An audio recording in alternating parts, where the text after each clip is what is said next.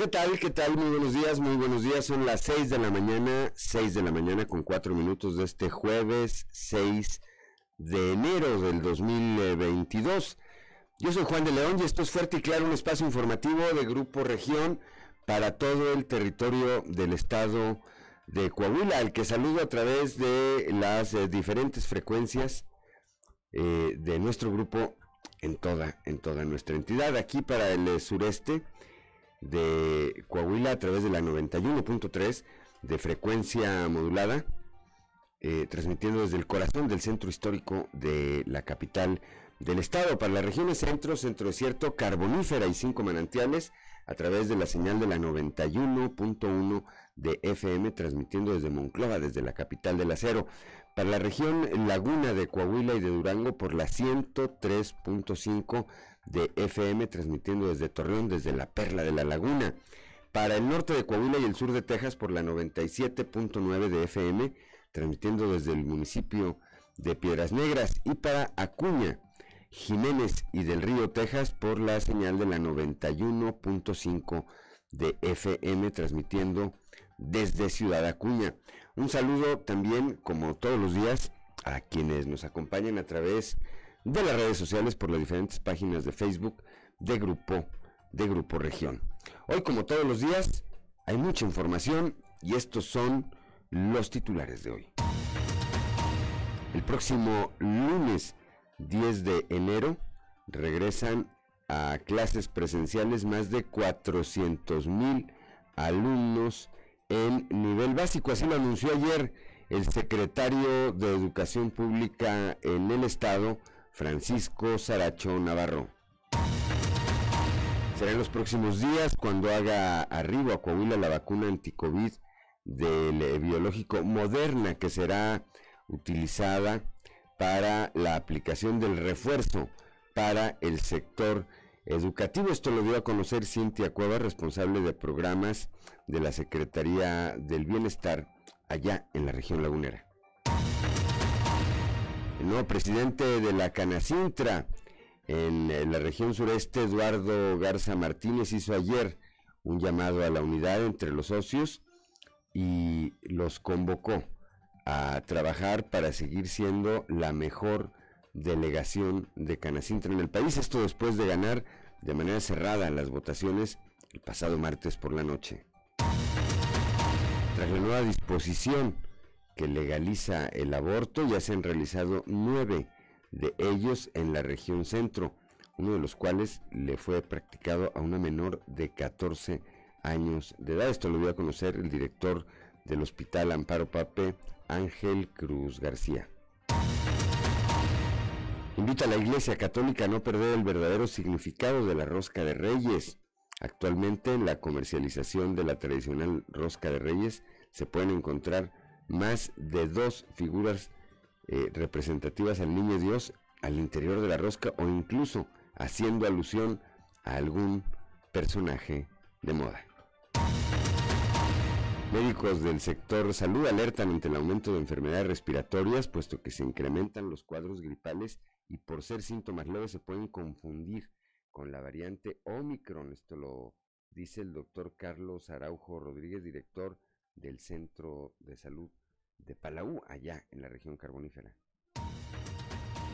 El día de ayer el gobernador Miguel Riquelme sostuvo una reunión de trabajo con eh, los integrantes de su gabinete legal y ampliado. Ahí exhortó, exhortó a todos los servidores públicos estatales a redoblar esfuerzos para continuar beneficiando a las familias coahuilenses. En respuesta a una de las principales peticiones de la ciudadanía, el alcalde de Saltillo, José María Fraustro Siller, dio, ayer el banderazo al programa de bacheo 2022, esto en la colonia Nuevo Teresitas, como parte de la estrategia 100 días con visión. Bueno, pues esta y esta y otra información hoy aquí en Fuerte y Claro. Comenzamos.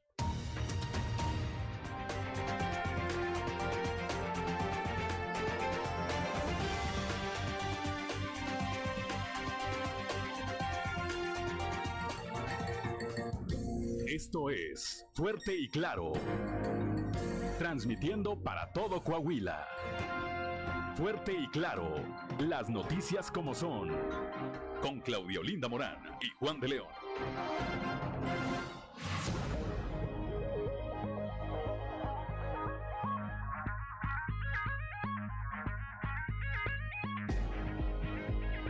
Son las 6 de la mañana, 6 de la mañana con 9 minutos. Claudio Linda Morán, muy buenos días. Muy buenos días, Juan. Muy buenos días a toda la audiencia que nos acompaña. A esta hora de la mañana la temperatura en Saltillo 8 grados, Monclova 11, Piedras Negras 6, Torreón 8, General Cepeda 8 grados, Arteaga 8 grados centígrados también, Ciudad Acuña con 4 grados, Musquis 9, San Juan de Sabinas 4 grados, San Buenaventura 10 grados centígrados, Cuatro Ciénegas 11 grados, Parras de la Fuente y Ramos Arispe con 8 grados centígrados. Pero si quiere conocer a detalle el pronóstico del tiempo para Saltillo, eh, y todas las regiones del estado, vamos con Angélica Acosta. El pronóstico del tiempo con Angélica Acosta.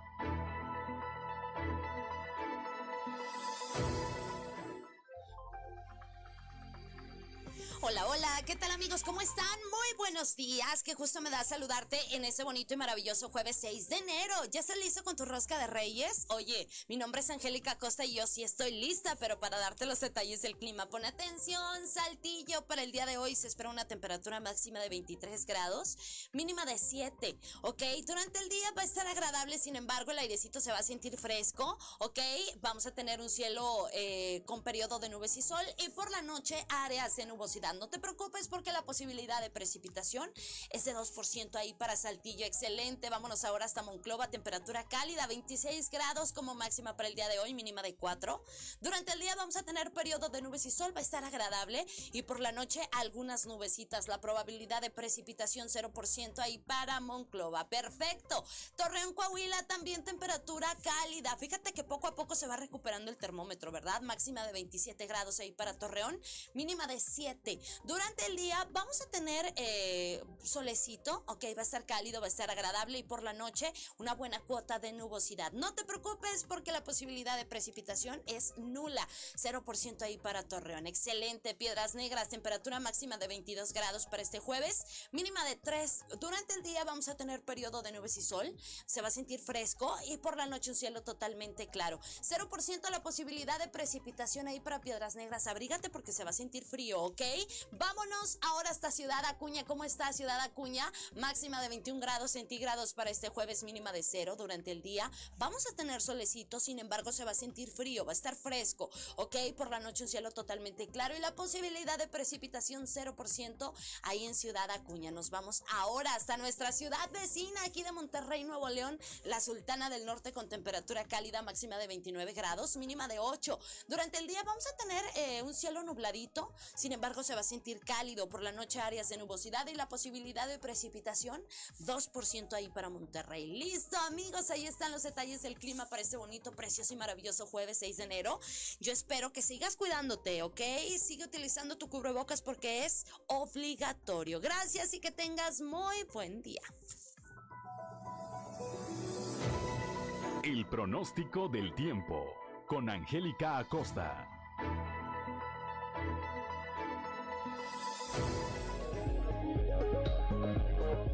Gracias a nuestra compañera Angélica Costa cuando son las 6 de la mañana, 6 de la mañana con 13 minutos, hora de ir con Ricardo Guzmán a las efemérides del día.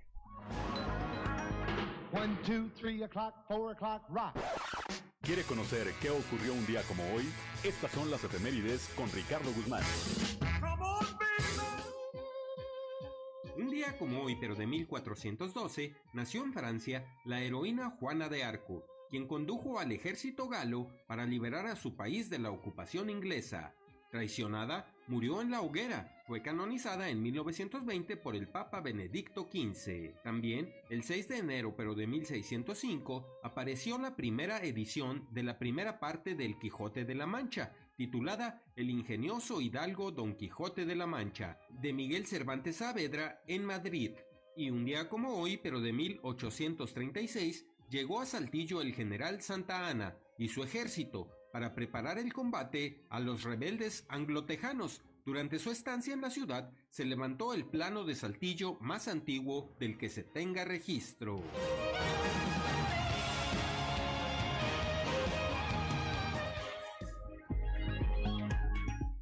Ya son las 6 de la mañana, 6 de la mañana con 14 minutos. Antes de ir al santoral del día de hoy, ya se reporta, eh, como todos los días, nuestro amigo Joel Roberto Garza Padilla. Don Joel Roberto Garza Padilla, eh, allá desde el municipio de Ciudad Frontera, desde Frontera, Coahuila, eh, nos envía ya su mensaje. Dice, buenos días. Y la frase del día de hoy dice, al amigo no lo busques perfecto, búscalo amigo. Y pues sí tiene razón, ¿verdad? Luego andamos buscando eh, alguien que nos acomode a modo, lo cual me parece que es imposible. Al amigo no lo busques perfecto, búscalo amigo. Dice eh, don Joel Roberto, es jueves de café que está exquisito a esta hora. Pues sí, tiene razón. No hay nada para mejor para arrancar que un café. Un saludo, un saludo por supuesto como todos los días y muchas gracias. Son las 6 de la mañana, 6 de la mañana con 15 minutos. Ahora sí, santoral del día de hoy, Claudelina Morán. Pues el día de hoy se festeja a los santos reyes magos, también a Nuestra Señora de Alta Gracia, a San Carlos y Santa Rafaela del Sagrado Corazón. Bueno, pues a quienes lleven eh, alguno de estos nombres o tengan algo que festejar, que celebrar el día de hoy, felicidades primero y después y después háganlo, pues obviamente con las precauciones y con las previsiones necesarias. 6 de la mañana con 16 minutos. Vamos ahora con Noé Santoyo al mundo de los deportes. Resumen Estadio con Noé Santoyo.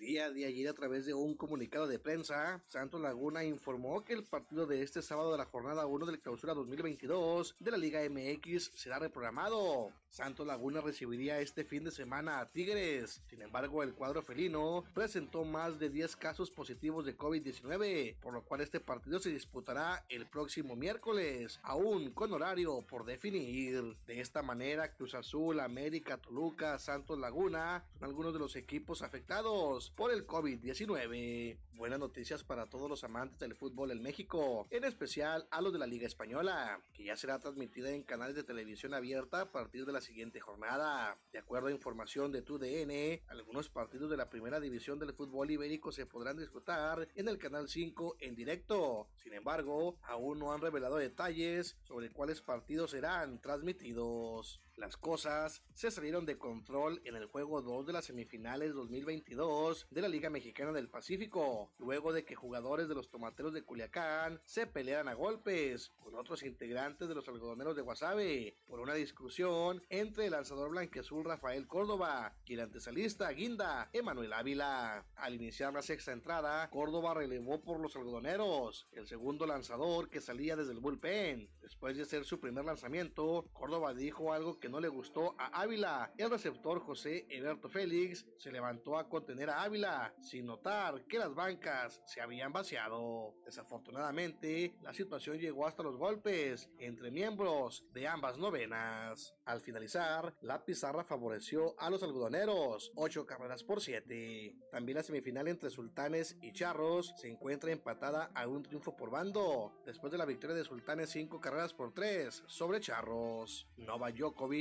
número uno del tenis mundial, fue retenido por la policía fronteriza al llegar a Australia el miércoles y su visado fue cancelado por no cumplir con los requisitos relativos a la vacunación contra el COVID-19 para ingresar al país. Las autoridades han manifestado que nadie tendrá preferencias y deberán cumplir con las normas sanitarias. Rafael Nadal, que no tiene especial simpatía por su gran rival, dijo este jueves que el tenista serbio debió asumir las consecuencias de no haberse vacunado contra el coronavirus. Djokovic, que puede ser expulsado del país, interpuso un recurso para poder quedarse y disputar desde el 17 de enero el abierto de Australia, donde tanto como él como el español aspiran a ganar el vigésimo 21 título del Gran Slam.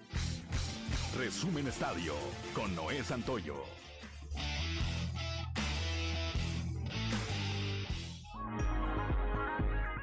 Ya son las 6 de la mañana, 6 de la mañana con 19 minutos. Claudio Linda Morán, la cotización peso dólar del día de hoy. Hoy jueves 6 de enero de 2022 el tipo de cambio promedio del dólar en México es de 20 pesos con 40 centavos a la compra 20 con 10 a la venta 20 con 71. Bien, son las 6 de la mañana, 6 de la mañana con 19 eh, minutos. En un momento más vamos a tener el resumen de la información eh, nacional, regresando el corte. Lo que sí es eh, importante y tendremos oportunidad de platicar de esto más adelante es que el aumento en el número de contagios por COVID-19 está siendo más que evidente. Y el llamado es, una vez más van a decir que qué tercos somos, pero el llamado es a tomar las precauciones necesarias. No dejemos que de nueva cuenta este, esta pandemia llegue a paralizarnos, a preocuparnos o a arrebatarnos a un eh, ser querido. Afortunadamente, hasta el momento no hay cifras alarmantes en índices de ocupación, pero si no, si no lo cuidamos, si no lo cuidamos, quién sabe.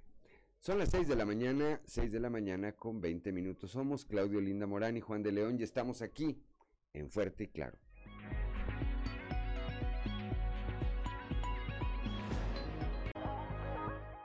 Son las 6 de la mañana, 6 de la mañana con 23 minutos. Les digo, ¿verdad, Claudelina Morán? Que luego las pláticas fuera del aire son bastante interesantes. Pero bueno, 6 de la mañana con 24 minutos. Vamos, Claudelina Morán, a un resumen de la información nacional.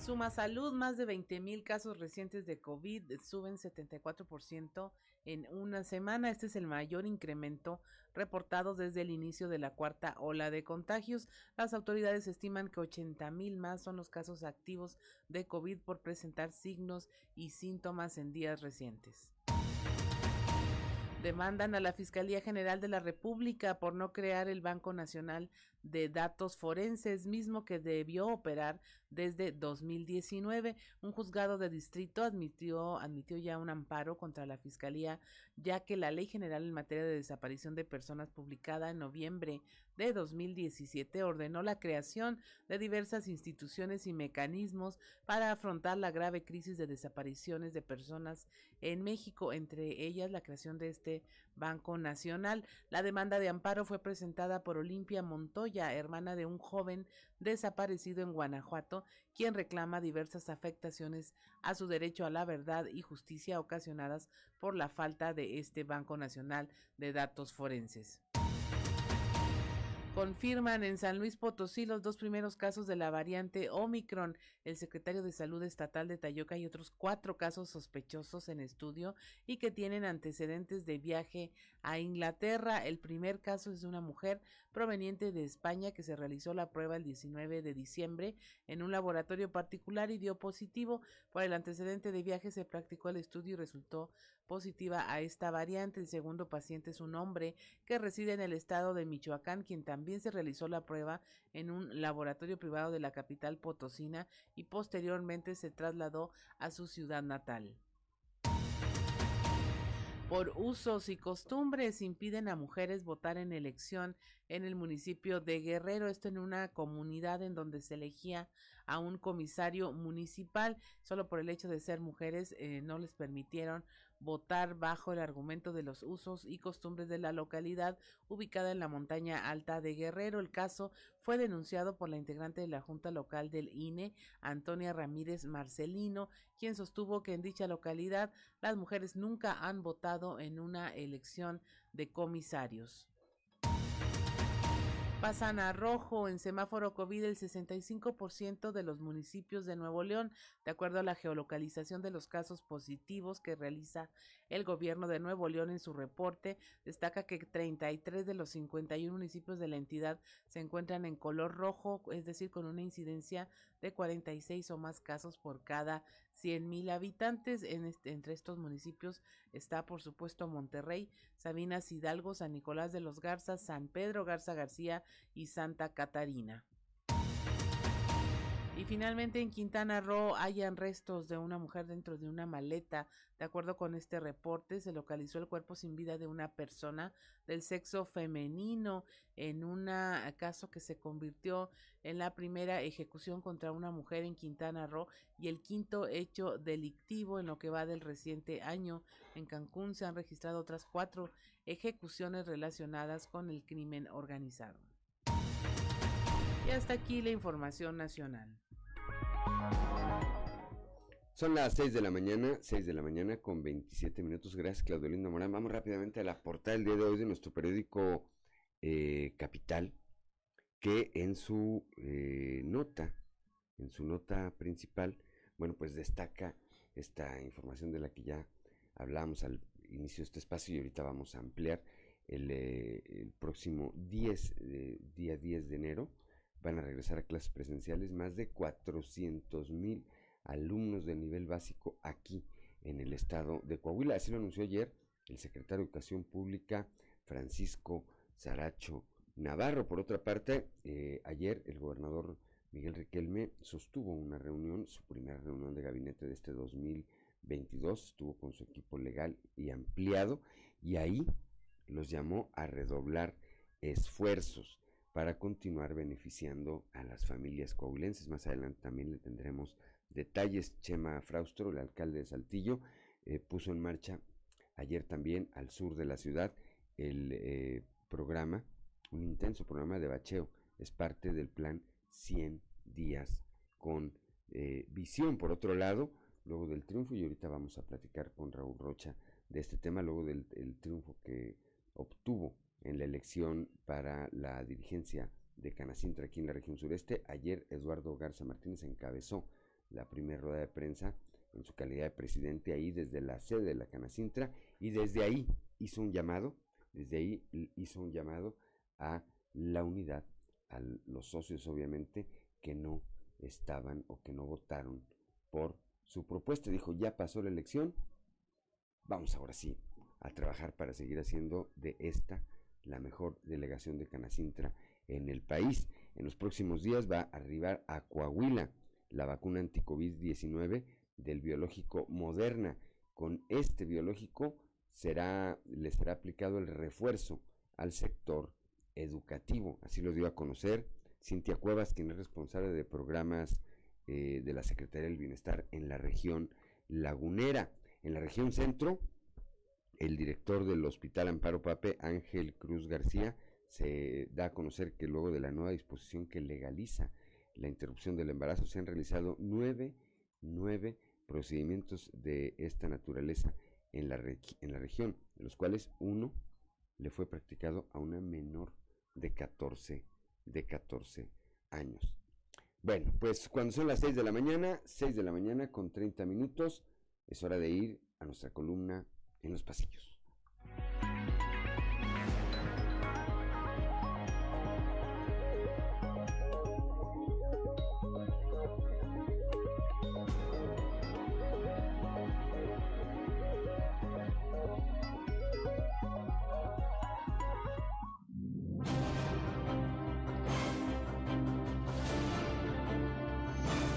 Y en el cartón de hoy, menos mal que nos muestra a Mario Dávila y Memo Anaya muy contentos y posando para la foto, mientras que Memo Anaya dice, toma de protesta de mi amigo Mario Dávila, seguro hará un gran papel, mientras que realmente está pensando, si no le hubiéramos robado la dirigencia, capaz que ni llega alcalde.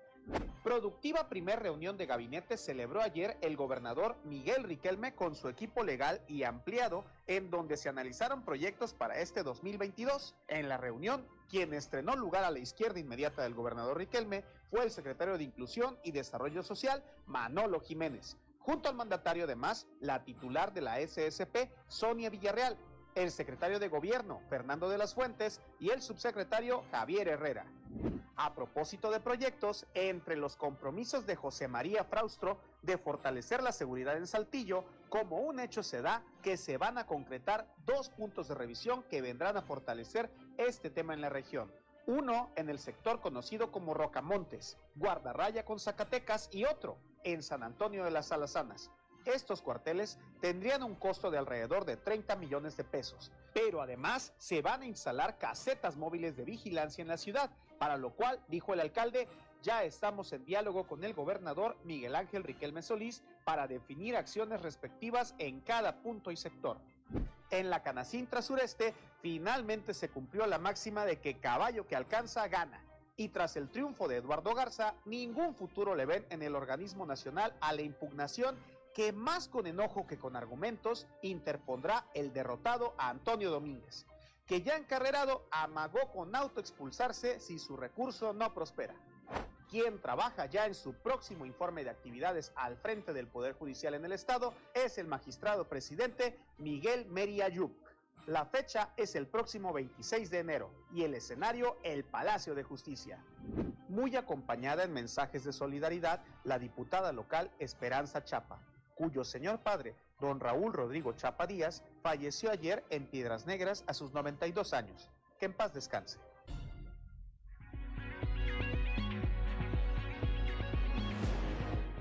Son las 6 de la, 6 de la mañana, 6 de la mañana con 33 minutos. Y bueno, vamos rápidamente un panorama informativo por el estado y comenzamos aquí en el sureste con mi compañero Raúl Rocha, que, eh, como ya lo señalaba, estuvo ayer en esta rueda de prensa, esta primera rueda de prensa que encabezó ya en su calidad de presidente de la Canacintra eh, Sureste, Eduardo Garza Martínez, y en donde hizo un llamado, un llamado a la unidad. Raúl, muy buenos días.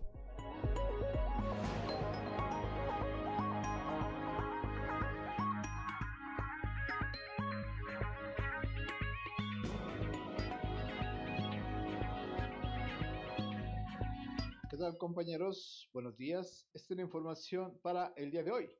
El nuevo presidente de Calacintra, Delegación Coahuila Sureste, Eduardo Garza, hizo un llamado a la unidad entre los socios y para seguir como la mejor del país, después de ganar de manera cerrada las votaciones el pasado martes por la noche. Agregó que es normal que en los procesos electorales haya alguna inconformidad por la parte contraria, por lo que extendió la mano a Antonio Domínguez, el candidato derrotado en la contienda para trabajar unidos. Yo soy parte de un equipo de Canacintra Sureste que hemos hecho y hemos desarrollado esta delegación y la hemos llevado a niveles superiores, a la mejor de México, y en eso estoy, y en eso voy a seguir trabajando. Los procesos electorales siempre son, siempre a veces son complicados, y más cuando son tan cerrados. Este, yo invito a, a mis compañeros, invito a Tony, a Tony Domínguez, un gran, un gran industrial, que se una, que, que, que cerremos las heridas y que volvamos a, a, a, trabajar juntos. Él ha trabajado también con la Canacintra. Invito a mis, a mis compañeros que se unan y que vamos a, a sacar adelante y a realizar los trabajos de esta delegación en forma armónica. No, eso yo no lo decido. Eh, fue elegido, ya tomé protesta, esas son cuestiones de, de una impugnación de, de la sede nacional. Esta es la información para el día de hoy. Buen día. Son las 6 de la mañana, 6 de la mañana con 35 minutos. Gracias, Raúl Rocha. Claudio Linda Morán. En la región centro, con la nueva disposición por la que se legaliza la práctica del aborto, ya se han realizado nueve en esta región, uno de ellos en una menor de 14 años. La información con nuestra compañera Guadalupe Pérez.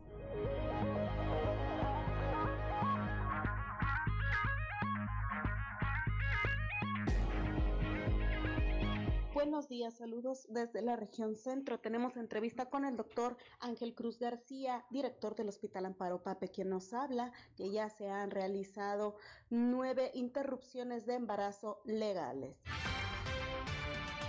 Hay una carta de responsabilidad donde la que se realiza la interrupción del embarazo tiene algunos riesgos quirúrgicos como cualquiera, a pesar de que no es quirúrgico, y mucha gente de la que ha ido a solicitar información ya no ha acudido a, a tramitar su interrupción.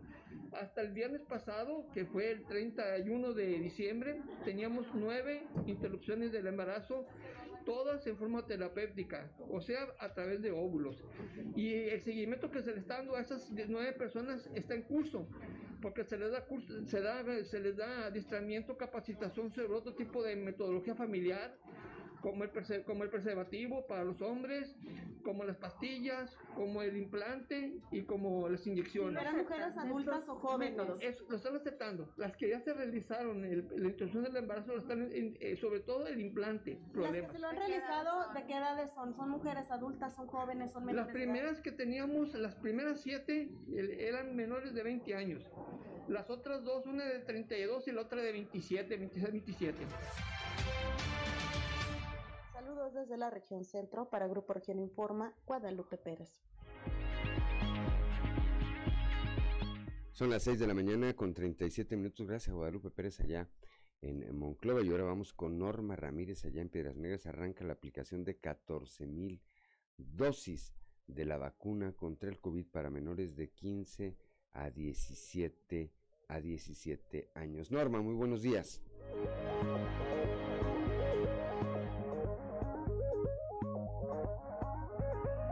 Buenos días a todo el auditorio, Juan, Claudia. La información desde Piedras Negras es la siguiente. Se programó en dos días la aplicación de 4.500 dosis para menores de 15 a 17 años en su segunda dosis con el biológico Pfizer, dando así continuidad al programa de vacunación binacional el pasado mes de diciembre. Al respecto informó la subdelegada del Bienestar en la zona norte, Rocío Domínguez Vital, quien también comentó que además el próximo viernes se tiene programado la vacunación para rezagados y la tercera dosis de refuerzo. Los detalles a continuación. El día de hoy tenemos dos eventos, este, la vacunación de 15 a 17 segunda dosis que lo estamos realizando en el Salón SUTER y la entrega de tarjetas de nuevos beneficiarios de 65 y más aquí en el Salón CTN. ¿Cuántos jóvenes se van a vacunar según el listado que se tenía? Eh, son de 4.500, el día de hoy están convocados 2.400 y el día de mañana la diferencia. Son nada más segunda dosis. Son segundas dosis los que estamos aplicando, también a aquellas personas que tienen comorbilidad, adolescentes que tienen comorbilidad, que es primera dosis, pueden acudir, así como embarazadas, que son prioridad. El punto de vacunación, si es primera o segunda dosis, está abierto para ellos para aplicarse. El próximo 7 de, también de enero, pues es la, la segunda eh, pues remesa para rezagados y también para los que estaban de refuerzo. Sí, el viernes está, está convocado lo que es este rezagados de primeras y segundas dosis, así como los adultos mayores de 60 y más que no acudieron el mes pasado porque ahorita teníamos un padrón ahí pendiente. Para Fuerte y Claro, desde Piedras Negras, Norma Ramírez.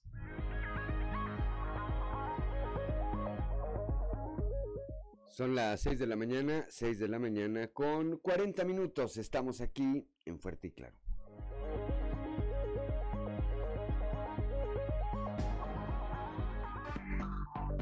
Enseguida regresamos con Fuerte. Menos graves y tienes menor probabilidad de, que te hospitalices. Eh, 43 minutos y ya está en la línea telefónica. Ahorita en un momento más vamos a tener en la línea telefónica a mi compañera Leslie Delgado para platicar, bueno, pues de este tema, eh, Claudio Linda, que evidentemente debe tener eh, la atención ya tiene la atención del sector educativo y debe tener la atención de los padres de familia. El regreso presencial a clases se contempla que sean más de 400 mil los alumnos que en el nivel básico retornen, retornen a las aulas el eh, próximo, pues el próximo lunes, si no me equivoco. Ah, mira, ya está en la línea, ya está en la línea telefónica nuestra compañera Leslie Delgado. Ayer el secretario de Educación Pública, eh, Francisco Saracho Navarro, se refirió a este tema del retorno a clases, de esta cifra de más de 400 mil alumnos, y ahí estuvo nuestra compañera Leslie Delgado. Leslie, muy buenos días. Hola, ¿qué tal? Muy buen día, Alex. Te saludo con gusto a nuestro red escuchas y que nos sigue a través de redes sociales. Efectivamente, pues bueno, eh, el pasado lunes arrancaron las clases, pero de manera virtual, como había anunciado la Secretaría de Educación, debido pues a que en esta semana eh, se tomó la decisión de que así fuera, que los estudiantes de educación básica estuvieran en educación a distancia para pues este confinamiento después de las fiestas decembrinas.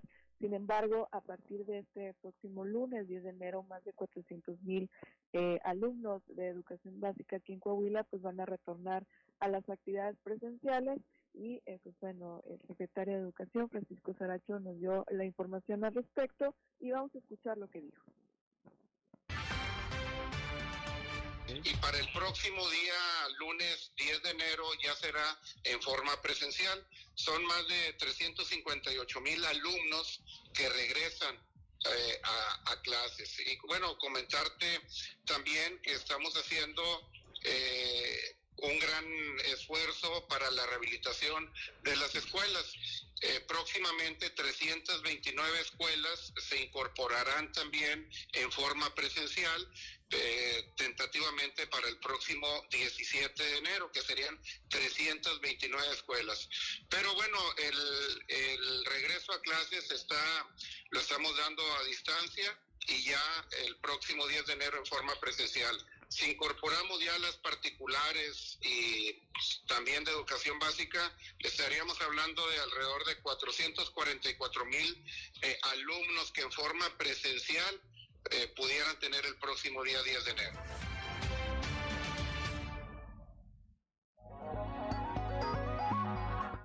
Las 6 de la mañana, 6 de la mañana con 46 minutos. Bueno, ya que escuchábamos ahí este complemento de la cifra del secretario, o sea, son 358 del sector eh, público y si se incorporan o incorporando, eh, tomando en cuenta los de eh, las escuelas particulares, pues nos dan esos más de 440 mil alumnos que a partir del próximo lunes estarían eh, regresando a clases, pues siguiendo toda una serie de protocolos. Y lo decía yo ahorita antes de establecer comunicación con usted, Leslie, pues seguramente el sector educativo está con los ojos puestos en este tema, pero también los padres de familia y los propios alumnos deberán estar atentos, eh, sobre todo en el tema, sobre todo en el tema de los protocolos sanitarios, Leslie.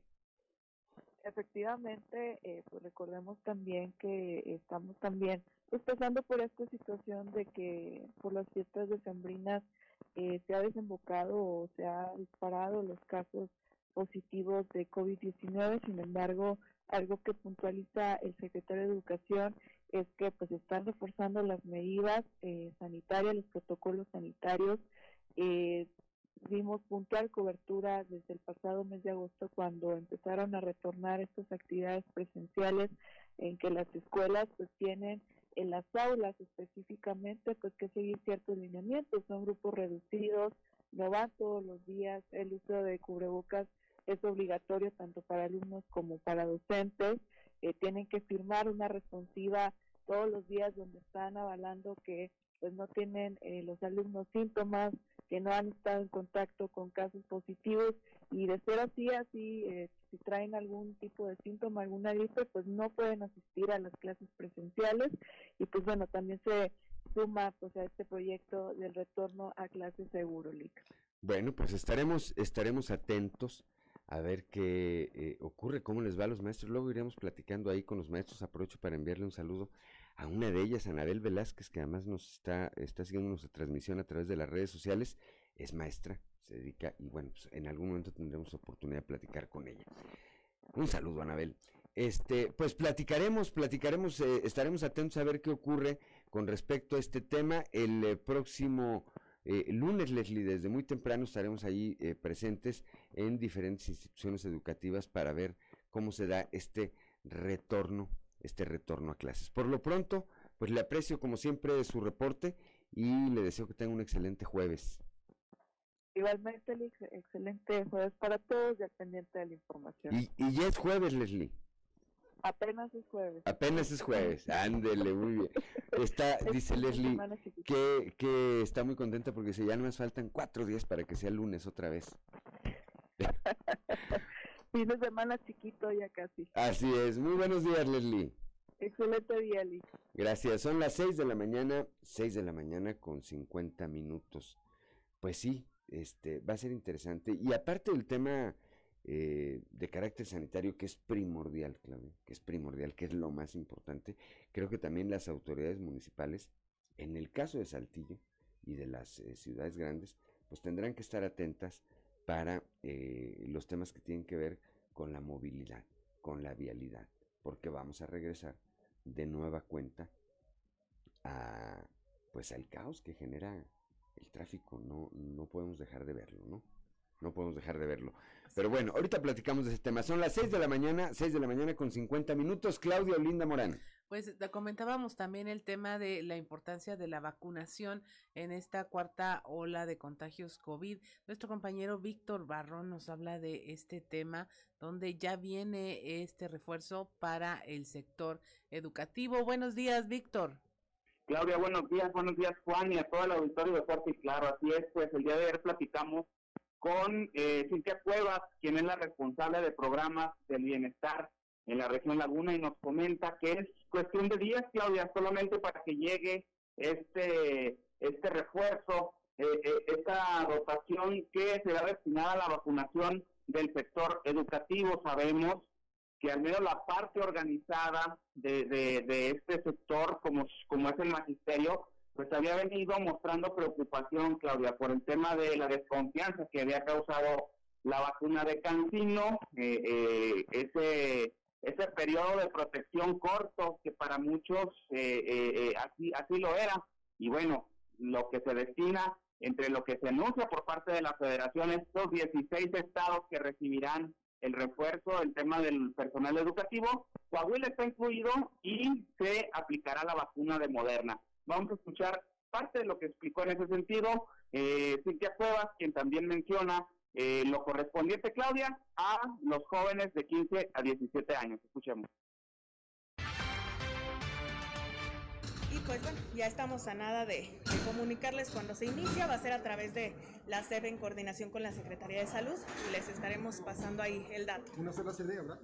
Eh, yo creo que van a ser este algunas sedes, este, más de una, para poder dar agilidad a la vacunación del semana más podrían estar iniciando? Yo creo que, yo creo que menos, uno ya se trata de días, ya nada más eh, teniendo noticias de llegada de biológico, pues se arranca, ¿no? ¿Todavía llega biológico? Aquí a nuestro estado todavía no, pero está por, es de dos dosis. Es de dos dosis. Sí, este, pues, habiendo novedades les estamos avisando, lo que estamos, perdóname Brenda, lo que estamos próximo ya a iniciar eh, el día de mañana iniciamos en planteles educativos con vacunación a los adolescentes de 15 a 17 años, así como lo hicimos la vez pasada.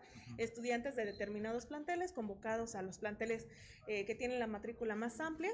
Eh, le vamos a hacer así otra vez. ¿Y la población abierta de esas edades? Población abierta, vamos a iniciar la segunda dosis yo creo que el día viernes, les estamos confirmando, estamos afinando unos detalles con el ayuntamiento para poder arrancar.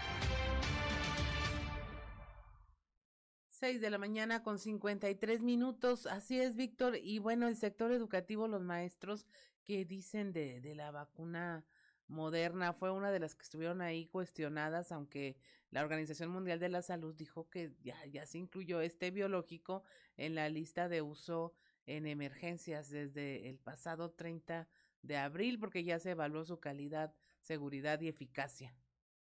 Bueno, y el mismo gobernador Miguel Ángel Riquelme Solís había manifestado que en las estadísticas que arroja el estado, eh, la entidad coahuilense no eh, había indicios, Claudia, de que las personas eh, que habían recibido la vacuna de Cancino pues estuvieran relacionadas directamente con un tema de gravedad de casos o incluso de fallecimientos.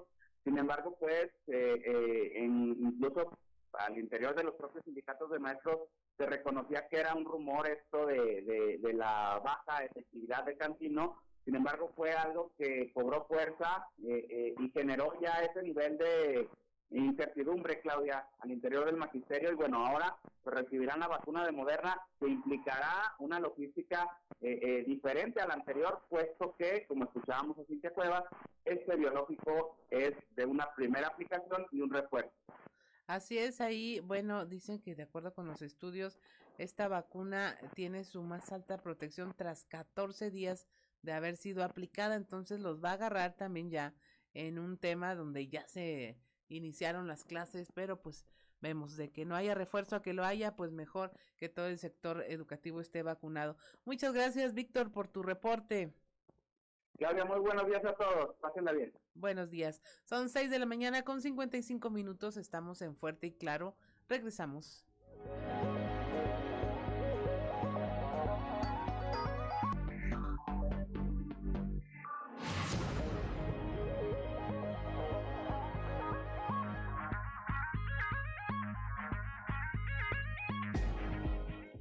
Ya son las 7 de la mañana, 7 de la mañana en punto, que no se le haga tarde. Somos Claudio Lina Morán y Juan de León y estamos aquí en Fuerte y Claro para todo el territorio del estado de Coahuila. Vamos ahora a la región carbonífera ya con mi compañero Moisés Santiago Hernández.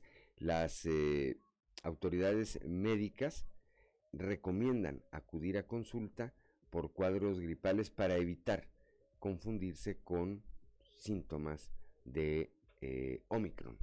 Moisés, muy buenos días.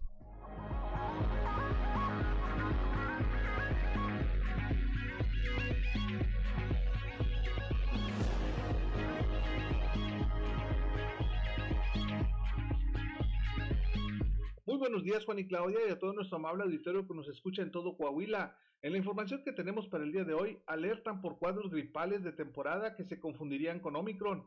Así lo dio a conocer el doctor Carlos Araujo Rodríguez, director del Centro de Salud de Palau. Esto es lo que comenta al respecto. Ah, no graves, no graves del Omicron, que se confunde con gripas, ¿verdad? Y desafortunadamente mucha gente anda circulando con la enfermedad este, y eso pues conlleva mucho riesgo para la población, ¿verdad? Es una situación que es muy difícil de, de contener, muy difícil de controlar, pero bueno, al fin y al cabo debemos de tener conciencia de que es temporada, es temporada de enfermedades respiratorias y que debemos de tomar todas las precauciones que todo mundo conocemos, hidratarnos, hidratarnos adecuadamente y este protegernos del frío, pues, arropándonos de una manera adecuada. Esta es la información que tenemos para todos ustedes desde la región carbonífera para Grupo Región Informa, su amigo y servidor Moisés Santiago. Que tengan un excelente día. Gracias a Moisés Santiago Hernández allá desde la región carbonífera, cuando son las 7 de la mañana, 7 de la mañana con dos minutos. Claudio Linda Morán. En el tema em, de migrantes, eh, rescataron en Coahuila a 15 mil el año pasado. El fiscal general del estado eh, Gerardo Márquez, dijo que estos trabajos se realizaron en coordinación con las autoridades estatales y elementos del Instituto Nacional de Migración, en lo que consideró una cifra atípica para la entidad. Nuestro compañero Christopher Vanegas nos tiene la información.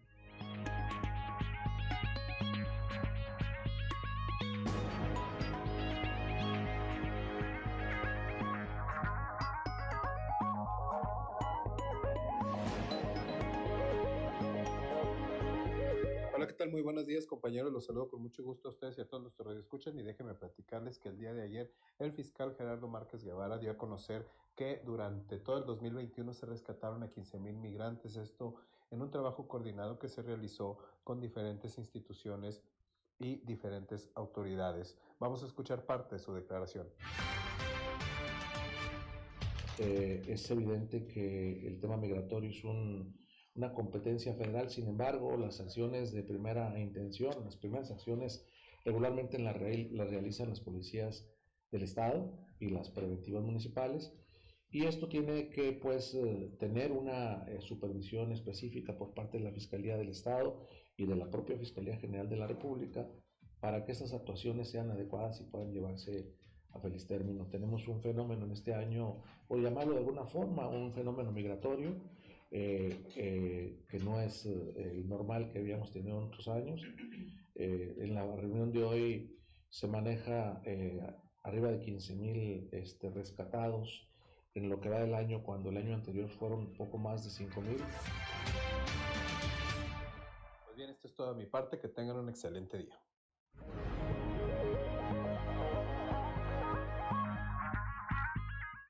Son las 7 de la mañana, 7 de la mañana con 4 minutos. Seamos hoy es 6 de enero y hoy, bueno, pues en las tradiciones del Día de Reyes y como parte de estas tradiciones está el tema de la venta de rosca de reyes, una tradición que continúa, por lo menos, por lo menos acá en el Saltillo, lo que conocemos como el Saltillo Viejo, ¿verdad? Escuchemos este trabajo de nuestro compañero Cristo Vanegas.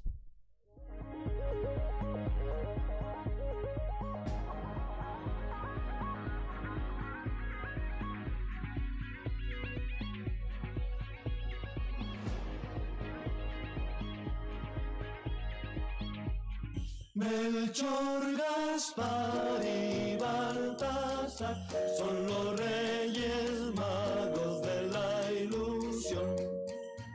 No, o sea, ¿cuánto tiempo tiene el negocio de la casita del pan eh, trabajando aquí en Saltillo? El negocio fue fundado por Jesús Iván Ortiz Cázares tiene seis años que él abrió y desde entonces está haciendo pan y se sigue la tradición de la rosca de reyes. Ok, ¿y cómo surge este negocio? Eh, ¿Cómo lo empiezan? Eh, veo que son un grupo de jóvenes. Este, ¿cómo, ¿Cómo empiezan eh, con este negocio? Este, con esta, con este local inició mi jefe con mi jefa Adriana Adriana Rodríguez. Ellos eran amigos y uno es amante del pan y otro es amante de la cafetería. Entonces hicieron buena sinergia ahí y pues se creó este negocio y decidieron contratar jóvenes y enseñarnos para pues dar calidad, más que nada. Ok, bueno, en este, eh, bueno, en esta época lo que más se ven son las roscas. Así es. Este, ¿Cuántas eh, roscas realizan eh, durante esta temporada? En lo que fueron este año y pasado han sido entre 200 y 300. 300 roscas. Bueno, y alguna de las cosas, ah, ¿qué tipo de roscas hacen? Eh, ¿Implementaron alguna, este, no sé, de, algún modo? ¿Hacen la rosca tradicional? Hacemos la tradicional y ahorita lo que viene siendo la, la joya de la corona de la casa es la rosca completamente de mazapán, que se caracteriza porque toda la pasta, todo lo que lleva encimita, viene siendo pasta de mazapán. Y ya está rellena, bueno, existe la rellena de queso crema con zarzamora y, y tradicional, o sea, sin relleno. Ok, bueno, ¿y la tradicional en qué consiste? ¿Qué lleva la tradicional? La tradicional lleva ates, este, lleva también, pues las pastas de diferentes sabores, lo que viene siendo chocolate, vainilla, almendra, y nosotros pues le ponemos también una que otra de mazapán. También lleva, ¿cómo se llama ese? También lleva higo mm, y mazapán. Melchor, Gaspar y Baltasar son los Son las 7 de la mañana, 7 de la mañana con 7 minutos. Claudio Linda Morán. Actualmente, eh, cuando se comercializa la tradicional rosca de reyes, ya se pueden encontrar más de dos figuras representativas del niño Dios. Eh, se puede hacer incluso alusión a algún personaje que esté de moda. Ante esto, el párroco de la iglesia de San Esteban, el padre Mario Cruz, consideró que ya es un abuso el que se incluyan figuras de más porque se pierde el verdadero significado que es el encontrar al niño Dios como una bendición.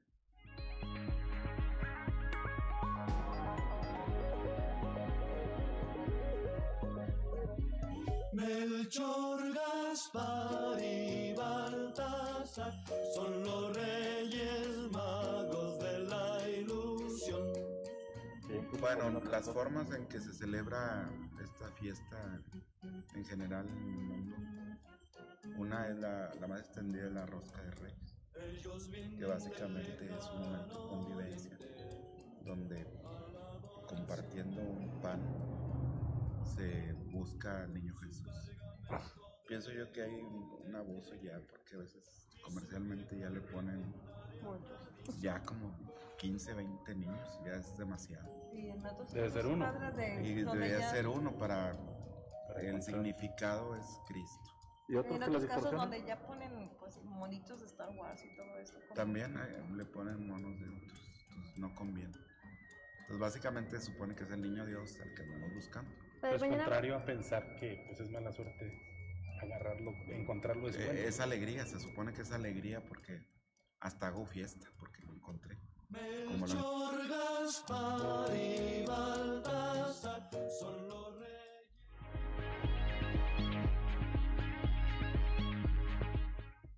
7 de la mañana, 7 de la mañana con 9 minutos. Pues es que es, ahora sí que es parte de lo que va ocurriendo. Ya lo abres la rosca y te sale Darth Vader o algún otro, ándale Chuaca o algún otro, algún otro personaje.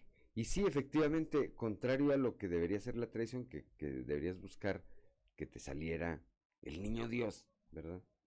Pues andamos viendo cómo no nos sale, o hay unos que le sale y se lo comen, ¿verdad? Con tal de no pagar los tamales. Pero bueno, son las 7 de la mañana, 7 de la mañana con 10 minutos. En este mismo tema, para el festejo del Día de Reyes se prepara una megarrosca de 500 metros lineales. Esto allá en el municipio de Piedras Negras. Y al respecto escuchemos lo que dice la alcaldesa Norma, la señora Norma Treviño.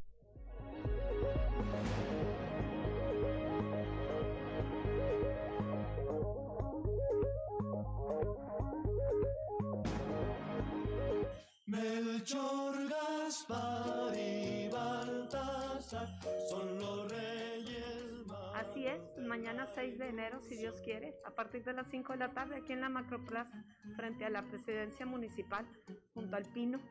Eh, vamos a aprovechar todos estos arreglos navideños para disfrutar también de una, de una rosca de reyes en la cual pues va a ser eh, realizada por los estudiantes de gastronomía de la Universidad Vizcay, que siempre han participado con nosotros con la presidencia y pues ahorita estamos trabajando en coordinación con ellos.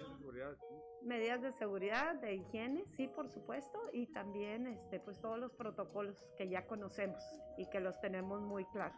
Y, este, y esta pues no podemos dejarla pasar, que es la tradición de la rosca. Y también va a haber champurrado hecho por las señoras de aquí de Piedras Negras para pues para acompañar el- la rosca de reyes. A las 5 de la tarde y vamos a, pues ahí para que traigan a todos sus niños y lo disfruten mucho, ¿no? Melchor, Gaspar y Baltasar son los reyes Son las 7 de la mañana, 7 de la mañana con 12 minutos. Bueno, a, a alguna parte del auditorio que nos sigue aquí en la región sureste, sí le podemos decir, ¿verdad? Si se esperan al espacio de las 8 a las 9 de la mañana, el espacio local, eh, región informa, vamos a estar obsequiando algunas roscas de reyes. Aquí en, básicamente, a quienes nos acompañan, insisto, aquí en la región sureste, pues se lo saca alguien de Piedras Negras, pues cuándo, ¿verdad? Lo mandamos allá con Norma Treviño, que vayan a la rosca más grande de la frontera. No, pero eh, si ustedes, eh, si usted nos eh, continúa con su, son su sintonía de a- por la 91.3 de FM de las 8 de la mañana adelante, vamos a obsequiar una buena cantidad de roscas de reyes para que disfruten el transcurso de la mañana o del día junto con su familia. Son las 7 de la mañana, 7 de la mañana con 13 minutos. Claudio Linda Morán. La mañana de este miércoles se llevó a cabo la primera sesión ordinaria de la Comisión Interdisciplinaria de Archivos del Poder Judicial. Esta será, es- fue encabezada por el magistrado Manuel Alberto Flores. El magistrado presidente Miguel Meri explicó que esta comisión fue creada a partir de la necesidad de resguardar, conservar y evaluar los archivos generados en materia penal, familiar y civil.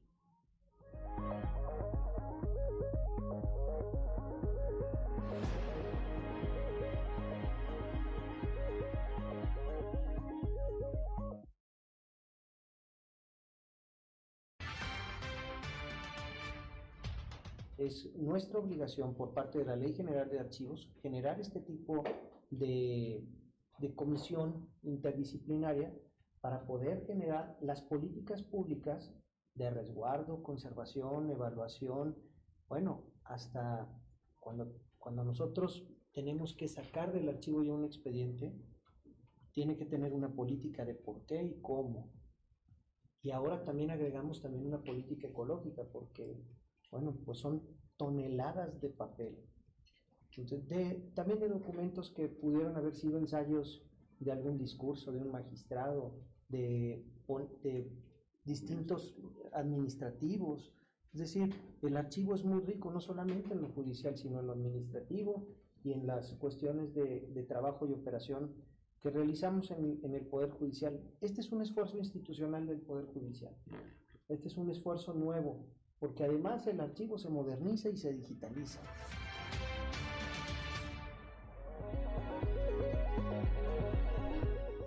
Son las 7 de la mañana, 7 de la mañana con 15 minutos allá en Torreón, la administración municipal que encabeza Román Alberto Cepeda proyecta la construcción de 128 nuevas plazas públicas y la rehabilitación de otros 500 espacios de este tipo.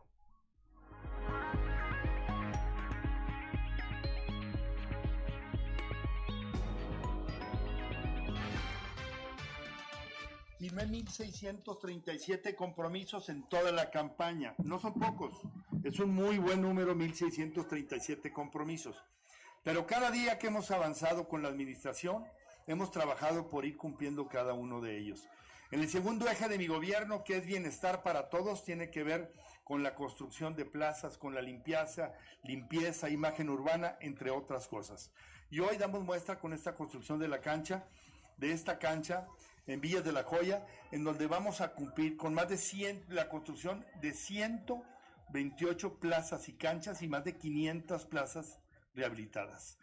Creo que agradezco también la presencia de los empresarios, como ya lo había mencionado, porque este es un trabajo que va con todos y va para todos. A medida que podamos estar unidos, podemos hacer, podemos hacer el trabajo, la tarea y cumplir el compromiso y sobre todo podemos hacer un hecho, el sueño de muchos niños de jugar una cancha digna, una cancha en la que podemos verdaderamente combatir desde el deporte, la cultura y el arte, se combate la inseguridad.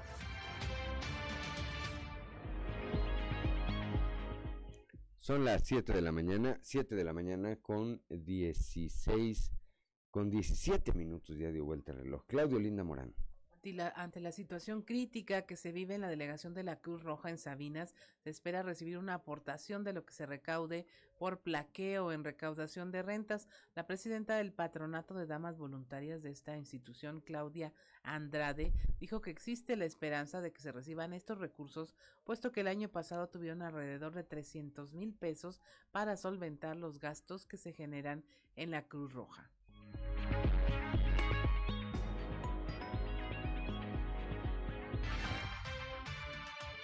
Sí, mira, pues es una esperanza, como quien se, eh, como decimos, ¿verdad? Porque gracias a esto, los, a los pagos que hacen los contribuyentes, pues nosotros tenemos el, el beneficio de que parte de ahí va una aportación para nosotros, eh, para Cruz Roja.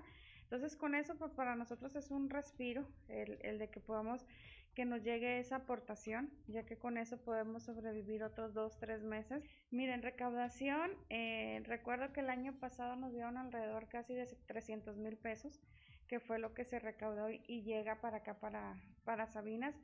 Eh, decirlo que si llega, este, todo ese dinero nos lo, lo envían y como se dice, ¿verdad? Se puede decir que es cantidad grande, pero créanme que se hace poquito ya al momento de estar ahí en la cuenta porque es de pagar los todos los gastos que conllevan. Entonces, eh, pedimos a todos ustedes los que, eh, y agradecemos a cada uno de los contribuyentes que, que en esa aportación que ustedes están, que ustedes están dando al pagar sus placas, pues a nosotros nos dan este, una oportunidad más de salvar vidas, ya que con eso pues nosotros mantenemos en buen estado las ambulancias. mensualmente son alrededor de 30, 30, 35 mil pesos bajita la mano ahorita que no es tanto el consumo de luz, que no es... Entonces sí es alrededor, es variable.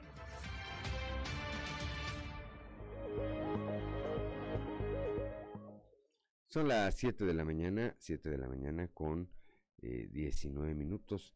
Más adelante vamos a platicar. El día de ayer, decíamos, se sostuvo su primera reunión de gabinete correspondiente al 2022 el eh, gobernador Miguel Riquelme ahí hizo un eh, llamado pues a su equipo de trabajo a redoblar esfuerzos, entran en esta última etapa prácticamente eh, en la recta final de la actual administración estatal y bueno pues seguramente es preocupación del gobernador sentar las bases ya de lo que fue o es su proyecto, su proyecto de gobierno. Ahí estuvo, eh, repetimos, pues la totalidad de los funcionarios que integran tanto el gabinete legal como el gabinete ampliado del gobierno del estado. Le vamos a platicar también la vacunación que continúa hoy aquí en la región sureste, particularmente en la capital del estado, la vacunación contra el COVID-19. Son las 7 de la mañana, 7 de la mañana con 20 minutos. Estamos en Fuerte y Claro.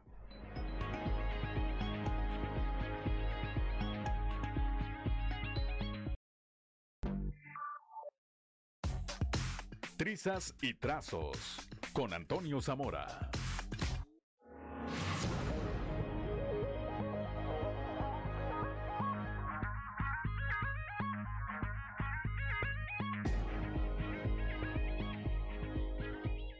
Son las 7 de la mañana, 7 de la mañana con 24 minutos. Ya está en la línea telefónica. En un momento más va a estar en la línea telefónica nuestro compañero y amigo periodista Antonio Zamora, ya desde la región centro, antes de que inicie con su participación, como lo hace de manera diaria. Ayer acordamos que íbamos a platicar, aunque sea de manera muy breve, de cuál es el futuro del exalcalde Alfredo Paredes. ¿Qué andará haciendo? ¿Qué andará haciendo Toño Zamora? Juan, fíjate que ayer me di, buenos días, buenos días a la gente que nos escucha, eh, me di la tarea de, buscar información. Eh, los allegados al, al exalcalde no contestaron. Eh, bueno, pues la, aquí el, asunto es hablar entonces con Alfredo Paredes. Alfredo Paredes tampoco respondió. Eh, lo que se sabe, lo que se dice, lo que se rumora, que no es nada, este, pues, rumor, pues, es de que pudiera ir a ocupar algún cargo de gobierno del Estado. Eso es lo que se rumora. Ahora, que si el tema es eh, manejo político y demás, pues se puede quedar acá. Hay una subsecretaría de, de de la Secretaría de Gobierno de Asuntos Políticos, pues que muy bien la podría desempeñar Alfredo.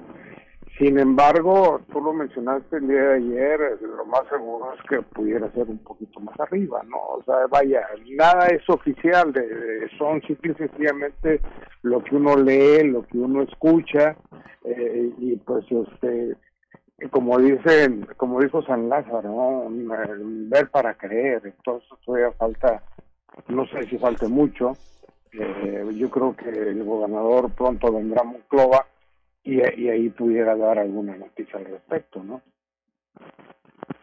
estaremos pendientes, Toño, a ver qué ocurre con con el exalcalde. Por lo pronto le mandamos un saludo. ¿Qué más tenemos, Toño? Y yo, sí, le, mandamos un saludo y yo como quiero voy a seguir investigando y Alfredo, si nos está escuchando, ay, sea, no se chisma, ¿no? En un ratito que deje de estar así, sí, protesto, sí, protesto. Sí, porque un ratito y que tome una llamada ahí a, Toño Zamora, ¿verdad? Este, ¿qué más tenemos, mi querido Toño? Juan, fíjate que ayer, ayer platicamos aquí, debes recordar, sobre el tema de, de la guardería de de San Buenaventura. Una guardería que tenía personal o tiene personal contagiado, eh, que ese personal, este, pese a que se le decía a la directora Silvia Hernández Moreno, la, la guardería Cristi se llama, le decían que cerrara, pues no, no quería cerrar. Entonces tuvo que actuar ahí la Secretaría de Salud, la jurisdicción 4, ahí al frente del doctor Faustino Aguilar, y, y pues fueron, constataron que efectivamente hay personal contagiado, que de esa manera no puede estar abierta la guardería. Y hay una suspensión, una especie de cuarentena, Juan, pues cuando menos para cuando se eh, alivien eh, esos, eh, no tengan síntomas esas tres personas que laboran en la guardería sin embargo, Juan, aquí el tema es, ¿y los niños? No quién los cuida. Eh, a lo mejor los papás pues siguen quién se los cuide en, en este tiempo de cuarentena, pero este y los niños podrían haberse contagiado o, no. Yo creo que ahí la autoridad del Seguro Social y, y del IMSS pues van a tener que, que este, de- del IMSS y de, y de la Secretaría de Salud tienen que pues ah, que los niños hay que hacerles una prueba, pero te imaginas bebés y todo ese, ese asunto, ¿no? Todo porque cuando se detectaron estos casos eh, del personal, se le pidió a la directora, a, a Hernández Moreno, que, que, que cerrara, lo quiso, pues eh, es de las llamadas este, guarderías privadas, mijo. Sí, que luego es muy difícil eh, meterlas en orden, pero bueno, alguien tendrá que hacer algo porque no puedes poner en riesgo a un sector de la población de esa manera, ¿no? Es decir, eh, Así si es, empiezan con el tema que- de los niños, que además son una fuente de contagio increíble. Sí, sí, sí, sí. Mira, en Monclova yo creo que en Sencillo es igual. Eh, aquí ves filas tremendas, haciendo filas larguísimas para hacerse la, la prueba correspondiente. Y no solamente eh, donde se hace normalmente en el sector público, que es la Secretaría de Salud, no. Lo- los, este, los laboratorios privados, Juan, tremendas filas. Ayer se me ocurrió pasar por algunos y no, no, filas de 200 y 300 personas, contadas una por una, pero en cuatro o cinco negociaciones visitadas así de ese tamaño. Es decir, que la gente ya se está sintiendo los estragos de, pues lo comentábamos ayer, ¿no? Los estragos de, las posadas, los estragos de las reuniones a- en puntos cerrados y demás. Y pues bueno, espera una, un- una, una amiga que trabaja en, en el DIF municipal, ayer tuve la oportunidad de platicar con ella y me dice, he recibido muchas llamadas, muchas, muchas llamadas, no sé cuántas, pero son muchas llamadas de personas que piden información a dónde tienen que ir a, que les hagan el, examen correspondiente. Es decir, apenas están despertando, pero cuando se les dijo que tranquilos, que no salieran y demás, pues se fueron, se fueron a la, a- la fiesta. Parte de la naturaleza humana, Toño. Bueno, pues eh, eh, la, la- hay instituciones de carácter privado, están instituciones públicas, si hay una saturación, pues habrá que hacer fila y seguirse y seguirse cuidando, Toño. Así es. Pues platicaremos mañana, a ver qué ocurre, a, A ver ver si ya aparece eh, Alfredo Paredes. A ver si ya aparece. Perfecto, Juan. Un abrazo, querido Toño. 7 de la mañana, 7 de la mañana con 31 minutos. En un momento más vamos a estar platicando con eh, nuestro amigo Yanko Abundis, allá desde la Ciudad de México, eh, que semana a semana, que semana a semana nos obsequia eh, pues consejos de carácter financiero, finanzas personales y, que son temas que luego eh, uno no, no les pone la atención, la atención que merecen, pero que ahí están porque son de vital importancia. Ya está en la línea telefónica eh, nuestro amigo Yanko Abundis. Aprovecho para desearle que tenga un excelente 2022. La cosa no está fácil, pero pues eh, si uno eh, continúa trabajando, se cuida. Y la otra, si escucha los consejos de finanzas personales de Yanko Abundis, pues seguramente tenemos una perspectiva de que nos vaya mejor. Yanko, muy buenos días. ¿Qué tal, Juan? Igualmente, feliz año, ¿cómo estás? Aquí estamos arrancando, arrancando el año, arrancando el año, mi querido Yanko, y con salud. Bueno, ¿qué más queremos? La mercancía más cara en este momento. Totalmente. Y, bueno, el, el mayor privilegio de la gente, finalmente, los problemas económicos tienen solución, pero algunos de salud no. Exactamente. Hay que agradecerlo. Hay que agradecerlo y no bajar la guardia. Exactamente, así es, Juan. ¿Verdad? ¿Qué Fuerte tenemos, Yanko? toda la familia. Sí, gracias igualmente. ¿Qué tenemos para el, este arranque de año, Yanko? Oye, pues para empezar, el reto del ahorro. porque la gente no ahorra? Hay muchísimas personas me dicen, pues si no puedo comer, ¿cómo voy a ahorrar? Ujú. ¿Sí? Y, y- y déjame te digo algo. Lo tengo más que comprobado, Juan. Toda la gente de clase media puede ahorrar, toda.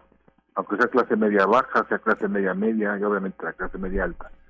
¿sí? Pero muchísimas personas dicen, no, es que no me alcanza. Bueno, pues es que no gastas correctamente. Entonces, hoy el tema es el reto del ahorro. Y este reto del ahorro es algo que yo implementé en 2005 Ujú. en la radio, justamente hice un concurso, diciéndole a la gente lo siguiente. tienes que anotar a partir de hoy, Juan, Sí. todo lo que ganas y todo lo que gastas. ¿Sí? No lo hagas en un teléfono celular, no lo hagas en un gadget como una tableta, no lo hagas en una computadora, hazlo en un cuadernito a la antigüita. ¿Sí? Tienes que ir viendo, Juan, Ajá. cuánto gastas y en qué gastas. ¿En qué gastas? el café, el viene viene, el agüita, el pago de predial, bla bla bla bla bla, ¿sí? Lo importante de todo esto y el reto del ahorro es que tú conozcas tu patrón de gasto, ¿sí? ¿Qué es el patrón de gasto? Pues precisamente saber cómo te está yendo el dinero. Para que te pongo un ejemplo, Juan, ahorita ya están abiertos los cines. Ajá, Mucha gente va al cine porque es una afición muy acendrada en, en el pueblo mexicano, ¿sí? Tú, Juan de León, ¿cuántas veces vas al cine al mes? No, pues yo voy a la semana tres veces porque me gusta mucho. Perfecto. Entonces, en tu reto del ahorro vas a poner idas al cine tres, ¿no? Y vas a poner cuánto cuesta cada una. Esta fue de palomitas, esta fue de totopos, esta fue de tacos o de lo que te hayas zambado ahí en el cine. ¿sí? Y al final del mes te vas a dar cuenta, al final de los 30 días, a partir de hoy que sean 30 días, ¿sí? de cómo estás gastando y de que a lo mejor Juan de León no puede ir al cine tres veces a la semana. A lo mejor ni siquiera dos, a lo mejor ni siquiera una. Tal vez puedas ir una vez a la quincena. Porque te vas a dar cuenta, Juan, que estabas pagando el cine con tarjeta de crédito, porque no te alcanzaba para pagarlo en efectivo. Y entonces, pues en febrero venían las deudas y en marzo también, y así te la vas llevando. ¿sí? Entonces, lo importante de todo esto es que conozcas tu patrón de gastos. Hay, por ejemplo, erogaciones como el previal que comenté, y mucha gente las paga anual, ¿sí? Para obtener descuento. Bueno, pues entonces eso es un gasto nada más de enero. Pero hay gente que lo va pagando conforme se va venciendo, ¿no? ¿Sí? Y entonces no no es un gasto nada más de enero, sino de varios meses del año, ¿sí? Tienes que aprender, Juan, cómo se te va, se te escurre el dinero como agua entre los dedos para que puedas hacer ajustes, ¿sí?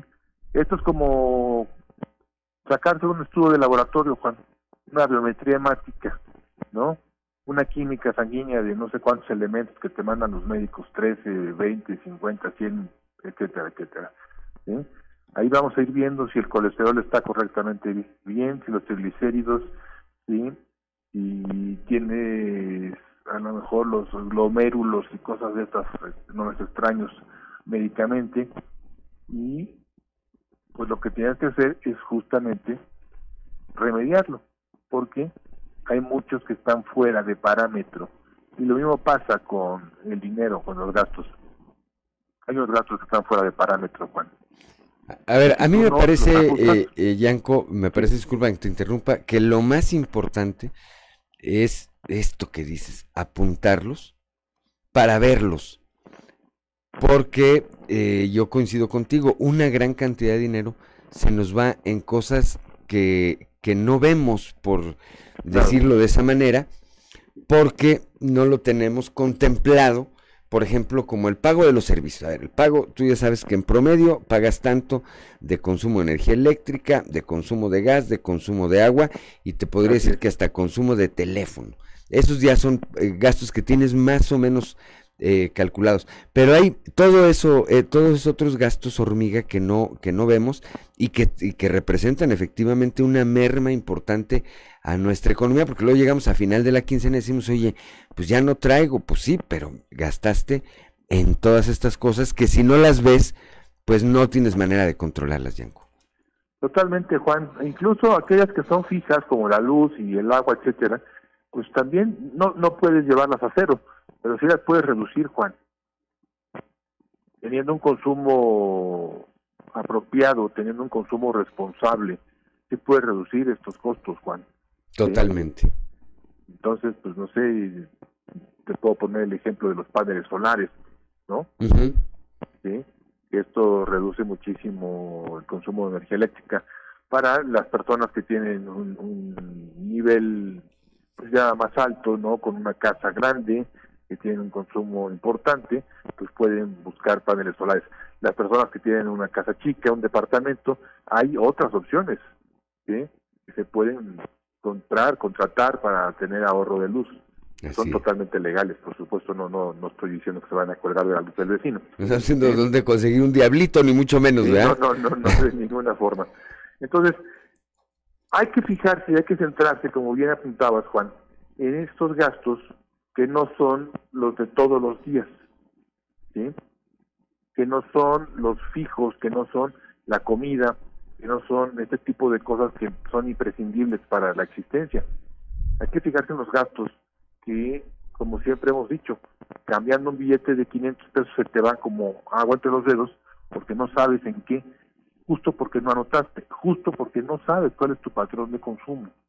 Cuando yo conozco el patrón de consumo puedo hacer ajustes, puedo hacer ajustes para bajar el colesterol, subirlo si está bajo, etcétera, etcétera.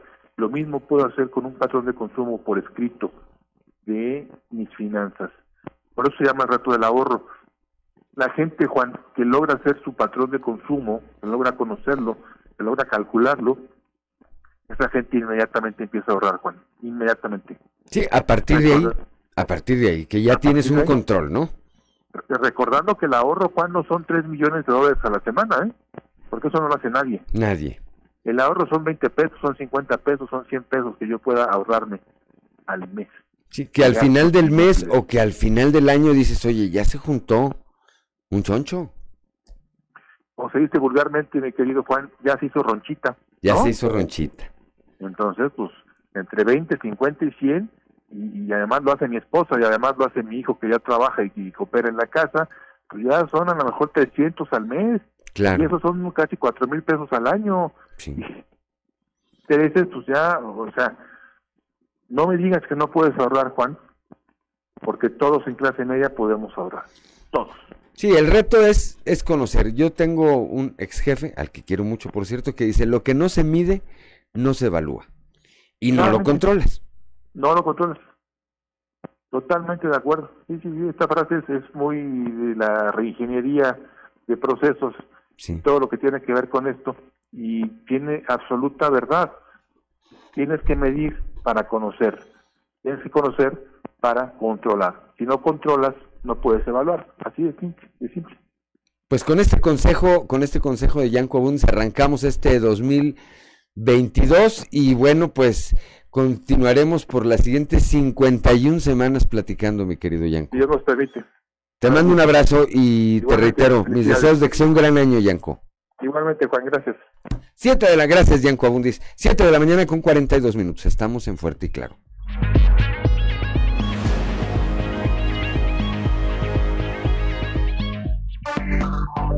Enseguida regresamos con Fuerte y Claro.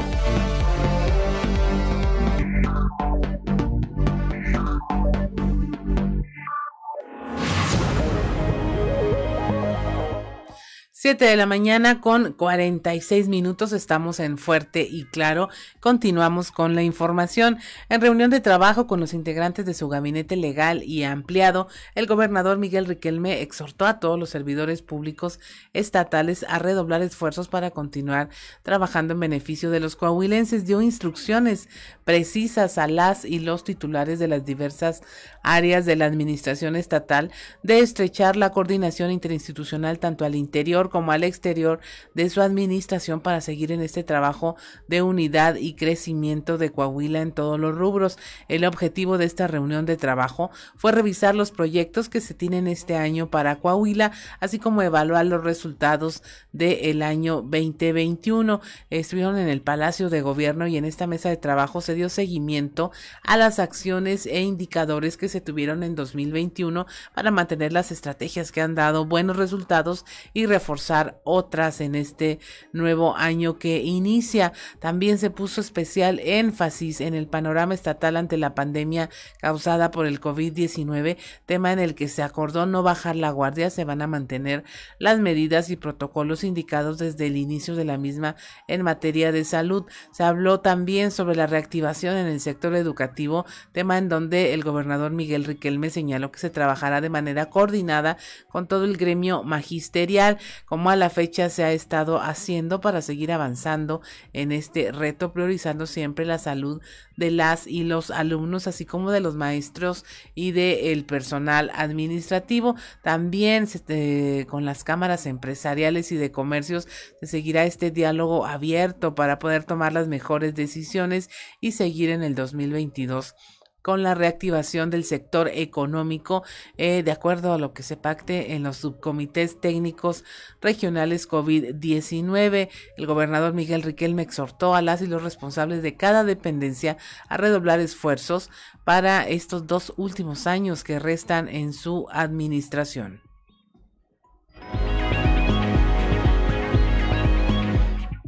7 de la mañana con 48 minutos en respuesta a una de las principales peticiones de la ciudadanía, el alcalde de Saltillo, José María Chema Fraustro Siller, dio banderazo de inicio al programa de bacheo 2022 en la colonia Nuevo Teresitas como parte de la estrategia 100 días con visión. Al encabezar su primer evento en las colonias de la ciudad, Chema Fraustro dijo que se invertirán 20 millones de pesos en este programa de bacheo porque todos los saltillenses, se merecen calles seguras y dignas.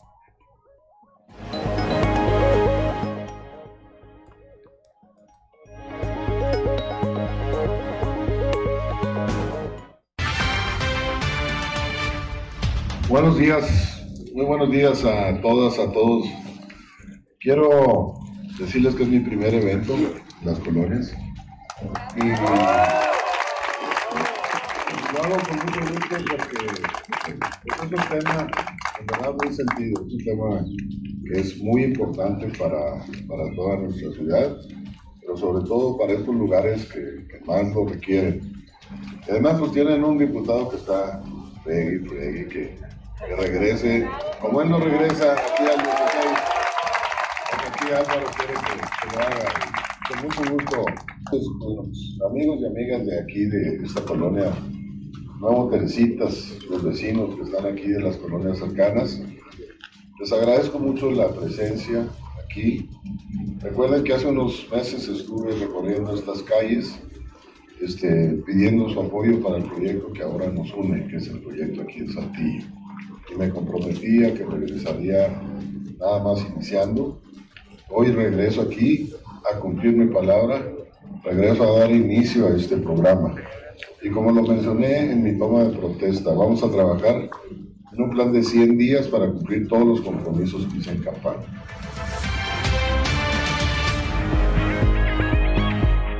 Son las 7 de la mañana, 7 de la mañana con 51 minutos. Vamos con Amberly Lozano al show de los famosos.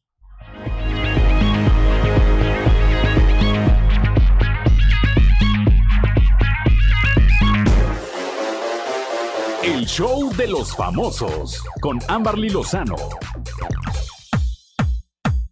Alejandra Guzmán está con COVID-19. La oficina de prensa de Alejandra Guzmán confirmó que la cantante salió positiva una vez más a COVID-19. A través de un comunicado, sus representantes señalaron que el artista está bien y que sus síntomas son leves.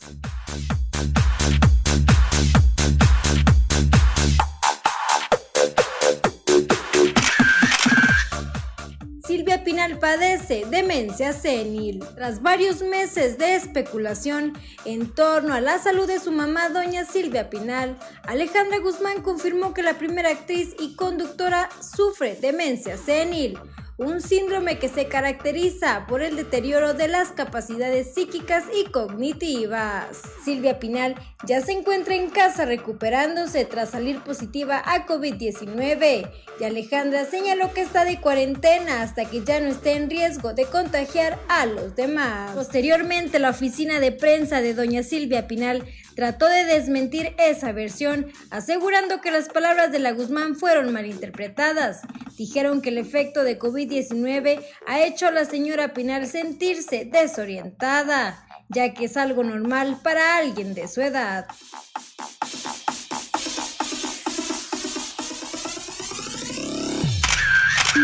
Reportó para Grupo Región Amberly Lozano.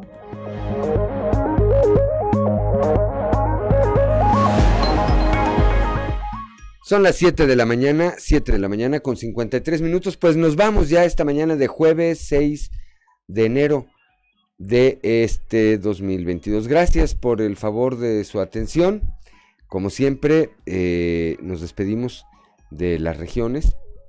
Un eh, agradecimiento, como siempre, a quienes nos acompañaron en todo el territorio del estado y en algunas comunidades de los vecinos estados de Zacatecas y Nuevo León a través de repito, de nuestras diferentes frecuencias. La 91.1 allá para las regiones centro, centro desierto, carbonífera y cinco manantiales. La 91.5 para Acuña del Río y Jiménez. La 97.9 para Piedras Negras, e Eagle Pass, Texas y el norte del estado, por supuesto. La 103.5 para la región Laguna de Coahuila de Durango.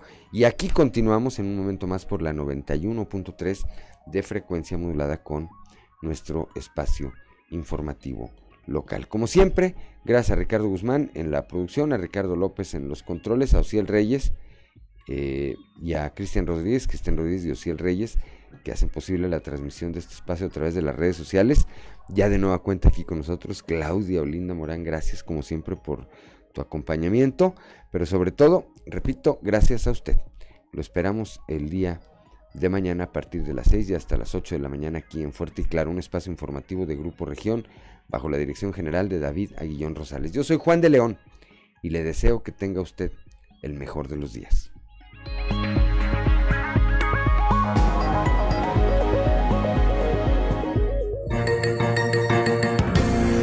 Escuchaste Fuerte y Claro. Las noticias como son. Transmitiendo para todo Coahuila.